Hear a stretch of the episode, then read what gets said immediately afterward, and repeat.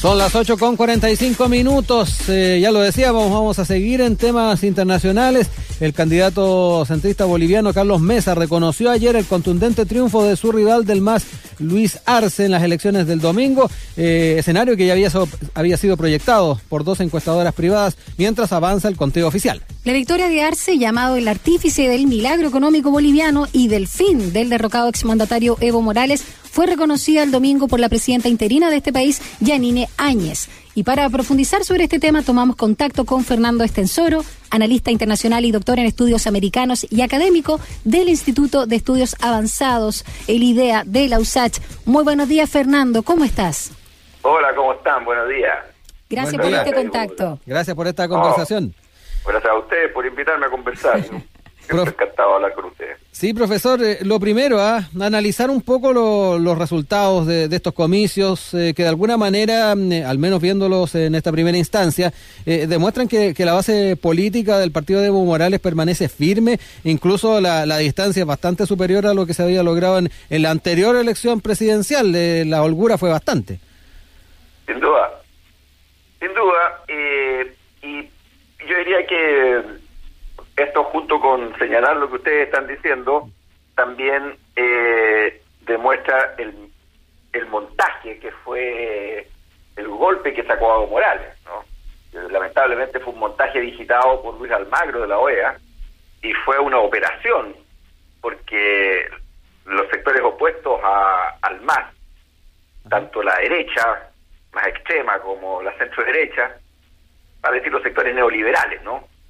Sobre todo los, todo el mundo eh, pensaba que la única forma de, de, volver al gobierno en Bolivia era sacando a Evo Morales del camino.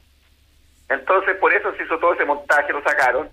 Eh, hoy día ya se sabe, incluso en el propio Estados Unidos, en Washington, eh, unos centros de mucho prestigio demostraron, que hay unas universidades demostraron de que todo esto fue un montaje, de que de que eh, el conteo de el conteo eh, rápido fue legítimo, que no hubo ningún tipo de fraude, pero sí estaban los ánimos políticos muy crispados, eso sí, se aprovecharon de esa situación. Entonces, se sacó a Evo Morales, hicieron varias argucias y varios intentos, Yáñez intentó en un minuto eh, saltarse las elecciones, pero precisamente, y aquí lamentablemente eh, eh, hay una suerte casi de bloqueo entre comillas, informativo, porque todas estas cosas no se dijeron, pero eh, no se, pero eh, finalmente eh, no pudieron bloquear la, este proceso electoral.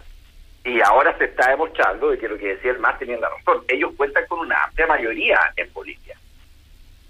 Fernando, cuando estamos hablando de la figura de Luis Arce, ¿qué elementos contribuyeron al milagro económico al que se le vincula tras 11 años al mando del Ministerio de Economía y Finanzas Públicas?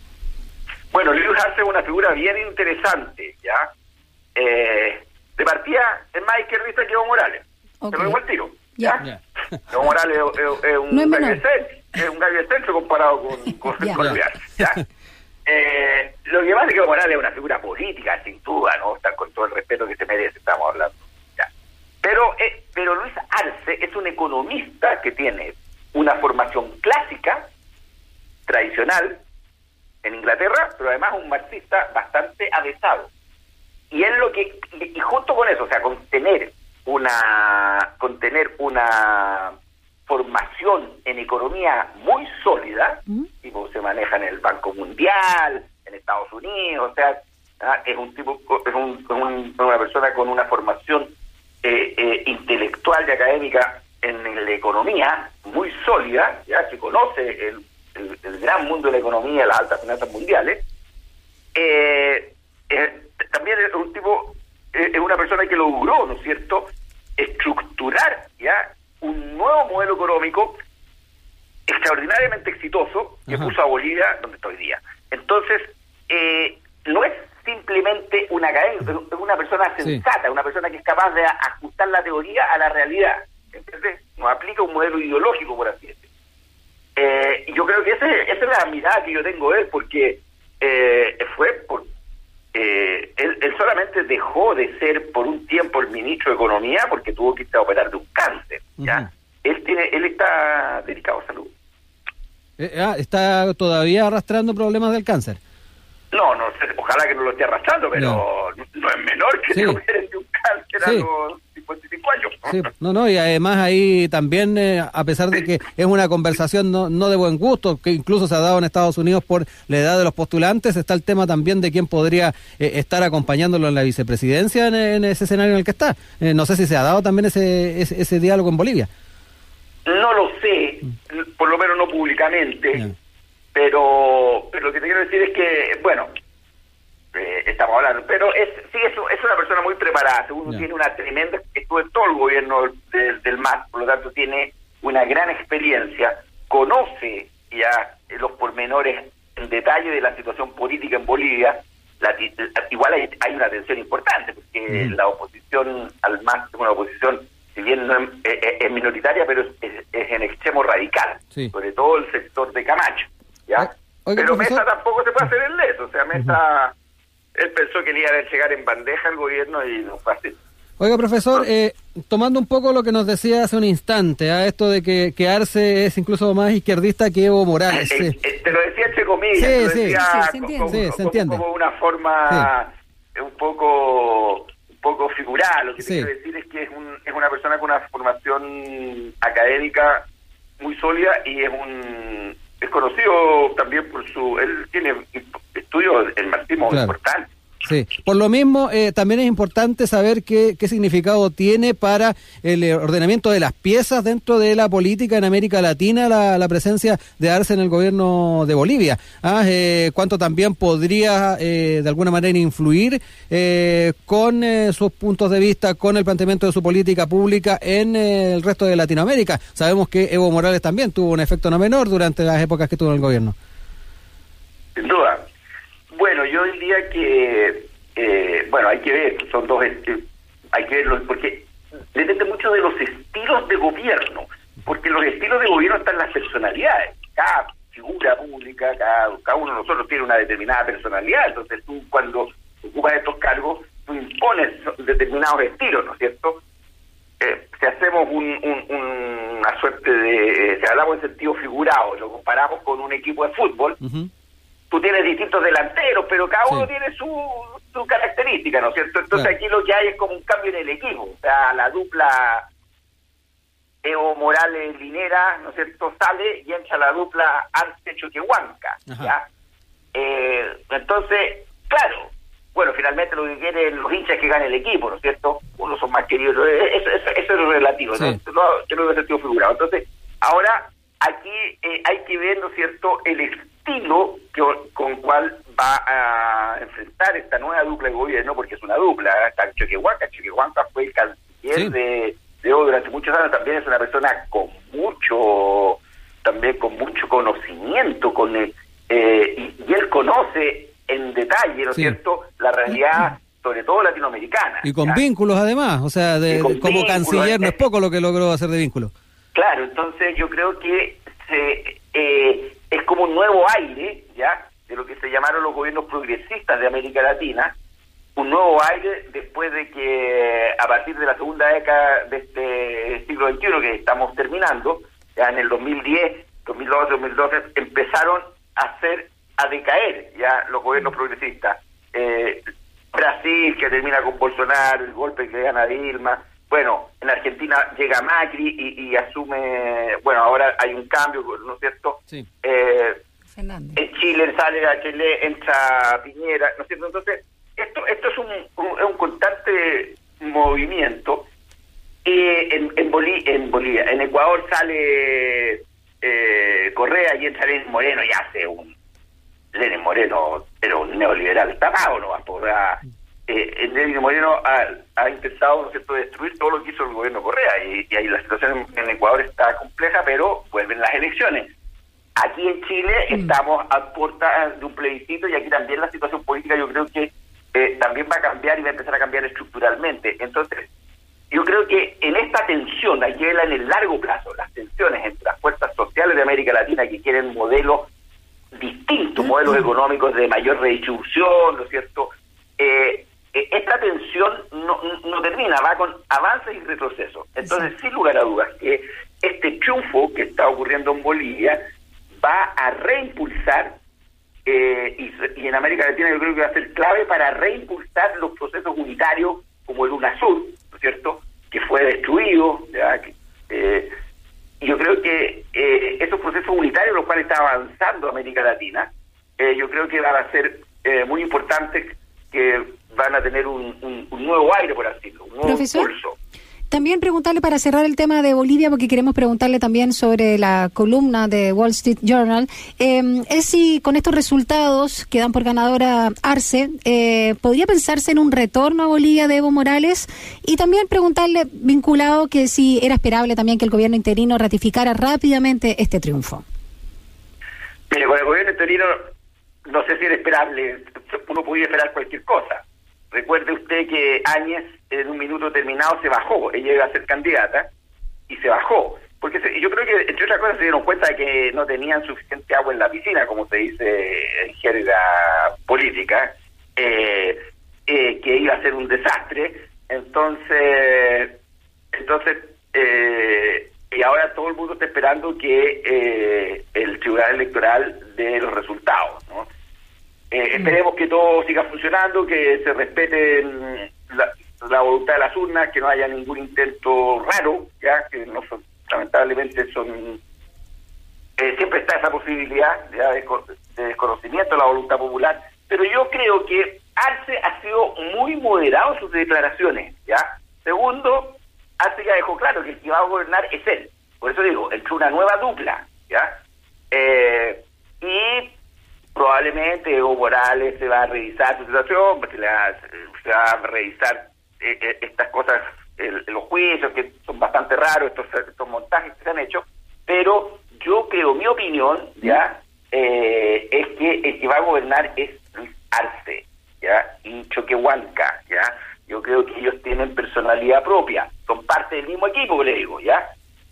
pero ahí yo yo creo que el, el entra un nuevo una nueva dupla una nueva delantera al equipo del MAS y ya Arce ha sido muy moderado en sus declaraciones dijo que lo primero que van a recuperar la economía boliviana porque eh, ha caído mucho eh, y que va a ser el presidente de todos los bolivianos ¿me entiendes? yo creo que él sabe que tiene un problema porque Bolivia a veces eh, si bien la mayoría del pueblo está con el MAS, está con los cambios que está haciendo Bolivia, pero está muy polarizada. Hay una tensión, vienen saliendo un golpe de Estado, ¿te das cuenta? Entonces, la primera tarea que tiene el ARCE y el nuevo equipo de gobierno es consolidar la democracia, el proceso democrático en Bolivia, ¿ya?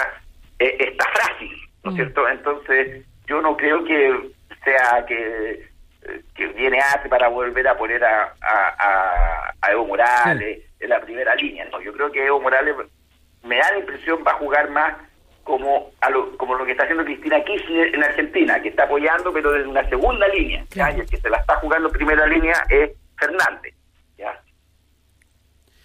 Eh, profesor, eh, entremos en lo que también nos comentaba Daniela recién. Eh, importante hablar un poco de, de, lo que se está hablando en torno al proceso que está viviendo Chile, que va a vivir Chile este fin de semana de plebiscito. Hay una columna del Wall Street Journal que ha sido bien comentada en redes sociales, eh, La misión suicida de Chile, escrita por la editora de este medio, Mary Anastasia O'Grady.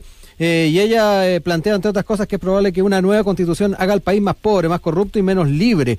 Eh, otra de las cosas que se plantean es que de todos los esfuerzos para explicar por qué Chile está en la cúspide del suicidio político y económico colectivo, esta obviedad tiene más sentido. Es parte de, los conceptos, pero se entra en el tema de una misión suicida, de suicidio a la hora de pensar en el plebiscito. ¿Cómo ve esta apreciación que están haciendo algunos medios alrededor del mundo? Mira, tú sabes, yo soy analista de política mundial, ¿no es cierto? Entonces yo te analizo desde ese punto de vista, por lo tanto yo analizo las relaciones de poder, las correlaciones de fuerza y las luchas de poder a nivel del, de la macropolítica, por así decirlo, ¿no es cierto? Ya. En ese sentido es evidente, eso de que Chile se va a suicidar, etcétera, ¿no es cierto? Eso es parte del juego, ¿ya?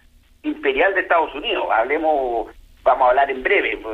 Eh, o sea, Estados Unidos tiene eh, Estados Unidos en un proceso desde que ha sido el gran hegemón después de la Segunda Guerra Mundial, porque las reglas, pues los que mandan, ¿ya?